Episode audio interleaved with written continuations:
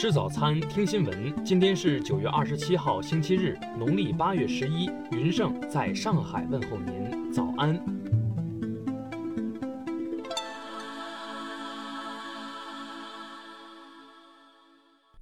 首先来关注头条消息，因发动人事清洗，进而得罪了民主党和共和党。美国全球媒体署新任 CEO 迈克尔·帕克二十四号在国会专门召开的一场听证会上遭到批斗。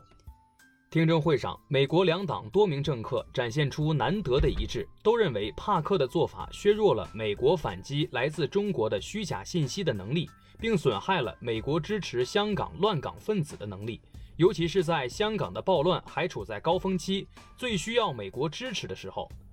在帕克缺席的听证会上，民主党人呼吁罢免帕克，抨击他引发的人事地震。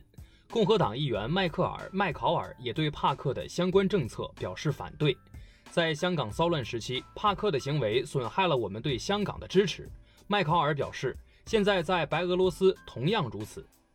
针对美国国会的上述行为，南华早报专栏记者卢刚二十五号发文称。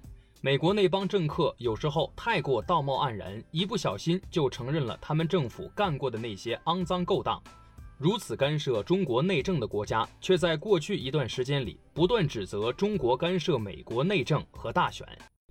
听新闻早餐知天下大事，下面来关注国内新闻。今年上半年，我国国际收支保持基本平衡，经常账户顺差七百六十五亿美元，与 GDP 之比为百分之一点二，继续处于合理区间。据甘肃省纪委监委消息，甘肃省生态环境厅原党组书记、厅长肖征涉嫌严重违纪违法，目前正接受甘肃省纪委监委纪律审查和监察调查。证监会近日宣布，将对上市公司再融资实施分类审核，以便利上市公司再融资，更大力度支持上市公司利用资本市场做优做强。浙江大学报告显示，全球八个金融科技中心，中国占了四个，分别为上海、北京、杭州和深圳。第七批在韩中国志愿军烈士遗骸及遗物装殓仪式昨天在韩国仁川一处遗骸临时安置所举行。今日，空军专机将接志愿军烈士遗骸回国。中国科学院院士、国际著名生态学家张时新因病于二十五号逝世，享年八十六岁。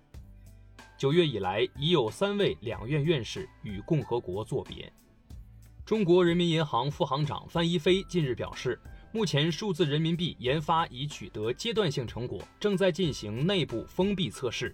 香港拟于十月向特区政府各部门发出通知，安排二零二零年七月一日后入职公务员宣誓或签署声明，确认拥护基本法和效忠香港特区。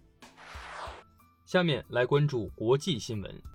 据美媒报道，美国总统特朗普将于当地时间二十六号下午宣布的大法官提名人选是保守派法官艾米·巴雷特。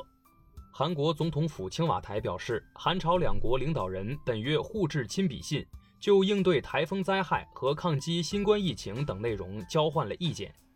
据外媒报道，在组建政府失败后，黎巴嫩后任总理穆斯塔法·阿迪卜宣布辞职。据外媒报道，目前已有约三千五百家美国企业就特朗普关税政策采取了法律行动。这些美国企业包括特斯拉、福特、加德堡等美国家喻户晓的企业。一项研究表示，超过百分之八十的英国人在出现新冠症状或与新冠检测结果呈阳性的患者接触后，没有遵守自我隔离的规定。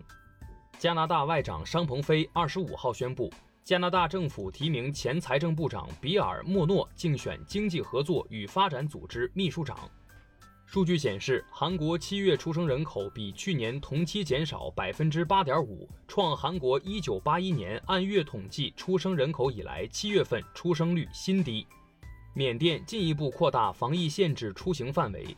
缅甸卫生与体育部宣布，自二十六号早上八时起，在孟邦、曼德勒省、博固省。伊洛瓦底省的十一个镇区实施封城限行。下面来关注社会民生新闻。昨天，四川阿坝黑水与茂县交界处发生一起直升机坠毁事件，机上三人不幸遇难。据了解，该飞机为深圳金石航空公司所属的民用小型直升机。陕西西安发布新规，明确商品房项目必须配建公租房，即按照不低于宗地住宅建筑面积的百分之十五配建，其中百分之五无偿移交政府，百分之十由政府回购。近日，一则青岛重点区域人员启动十四天居家隔离的消息在部分青岛人朋友圈传播，引发网友关注。经警方核查，此信息为青岛某公司内部防疫措施，后流入互联网，引发网民误会。近日，河南郑州有市民反映，新田三六零广场附近人行通道安装栅栏，影响通行。对此，城建局表示，栅栏并非新安装，或为商场自行规划，将向办事处建议处理。陕西西安一男子小李花八千八百元定制感情挽回套餐，以求挽回女友。感情咨询师替其与女友聊天，结果对方很快被发现端倪，并将其拉黑。目前，小李已将咨询服务公司告上法庭。最后来关注文化体育新闻，因疫情影响延期的东京奥运会火炬接力定于二零二一年三月二十五号举行。照此前计划，火炬接力将于一百二十一天内在全日本范围内进行。英超第三轮比赛昨晚打响，曼联三比二战胜布莱顿，获得新赛季联赛首胜。中国首次火星探测天问一号发射成功纪念邮票昨天发行，该纪念邮票面值为一点二零元，计划发行数量为七百八十万套。第三十五届大众电影百花奖昨晚揭晓，《我和我的祖国》斩获最佳影片，黄晓明和周冬雨分别获得最佳男女主角。